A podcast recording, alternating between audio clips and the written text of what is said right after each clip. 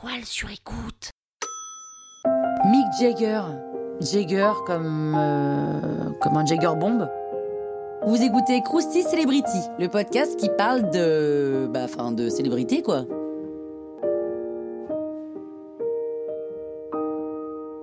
Sir Michael Philip Jagger, dit Mick Jagger, naît le 26 juillet 1943 dans le Kent en Angleterre. Son père est professeur d'éducation physique et sa mère est coiffeuse. Grâce aux apparitions télé de son père, Mick passe souvent lui aussi à la télé pour y faire du sport, genre Véronique et Davina. Son père est assez exigeant, il veut le top du top pour son fils, et donc Mick passe l'Eleven Plus. Alors l'Eleven Plus, c'est un examen que passe une partie des élèves en Angleterre et en Irlande du Nord à la fin de la primaire, et c'est un truc euh, pour les grosses têtes, quoi. Et Mick casse la baraque, il réussit son examen, il est donc accepté à la Dartford Grammar School, qui est une école très réputée. Il apprend l'anglais, le français, il fait beaucoup de sport, et il est bon dans quasiment toutes les matières. Il va aussi découvrir le cricket, un jeu qui va le passionner toute sa vie, mais bon, c'est sympa le sport, hein, mais la musique encore plus. Et il monte son premier groupe, les Little Boy Blue and the Blue Boys, en 1959 avec son pote Dick Taylor, à 15 ans seulement. hein. Le RB, Mick, il adore ça. Et en 67, Mick rencontre Keith Richards sur le quai de la gare de Dartford. Et là, les deux copains vont fréquenter la même école primaire. Et c'est presque les débuts de la formation du groupe Rolling Stone.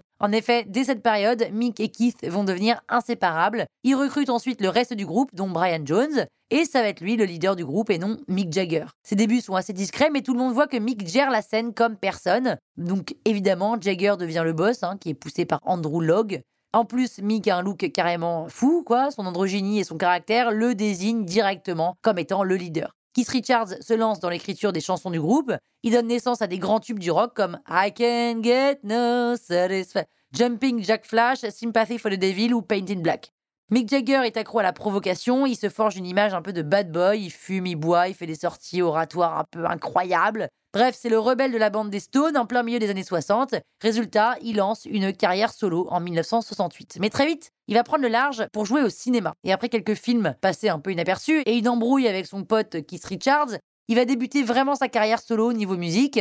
On est en 80, ses albums She's the Boss en 85, Primitive Cool en 87, Wandering Spirit en 93 sont presque des flops. D'ailleurs, j'imagine que vous n'en avez même pas entendu parler. Donc, il se réconcilie avec Keith Richards et là, une nouvelle collaboration commence. En 2001, Mick Jagger poursuit quand même sa carrière seul au passage Histoire 2 et sort son quatrième album solo, Goddess in the Doorway. Et il s'entoure quand même de Lenny Kravitz, de Bono et entre autres de grosses stars. Les Rolling Stones existent toujours en 2022. Mick et Kiss sont des légendes du rock, les jumeaux étincelants, on les appelle. Ils ont marqué l'histoire de la musique du XXe siècle.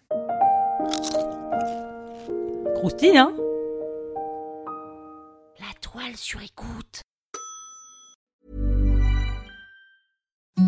Imagine the softest sheets you've ever felt. Now imagine them getting even softer over time. That's what you'll feel with Bowl and Branch's organic cotton sheets. In a recent customer survey, 96% replied that Bowl and Branch sheets get softer with every wash. Start getting your best night's sleep in these sheets that get softer and softer for years to come. Try their sheets with a 30-night guarantee. Plus, get 15% off your first order at bowlandbranch.com. Code BUTTERY. Exclusions apply. See site for details.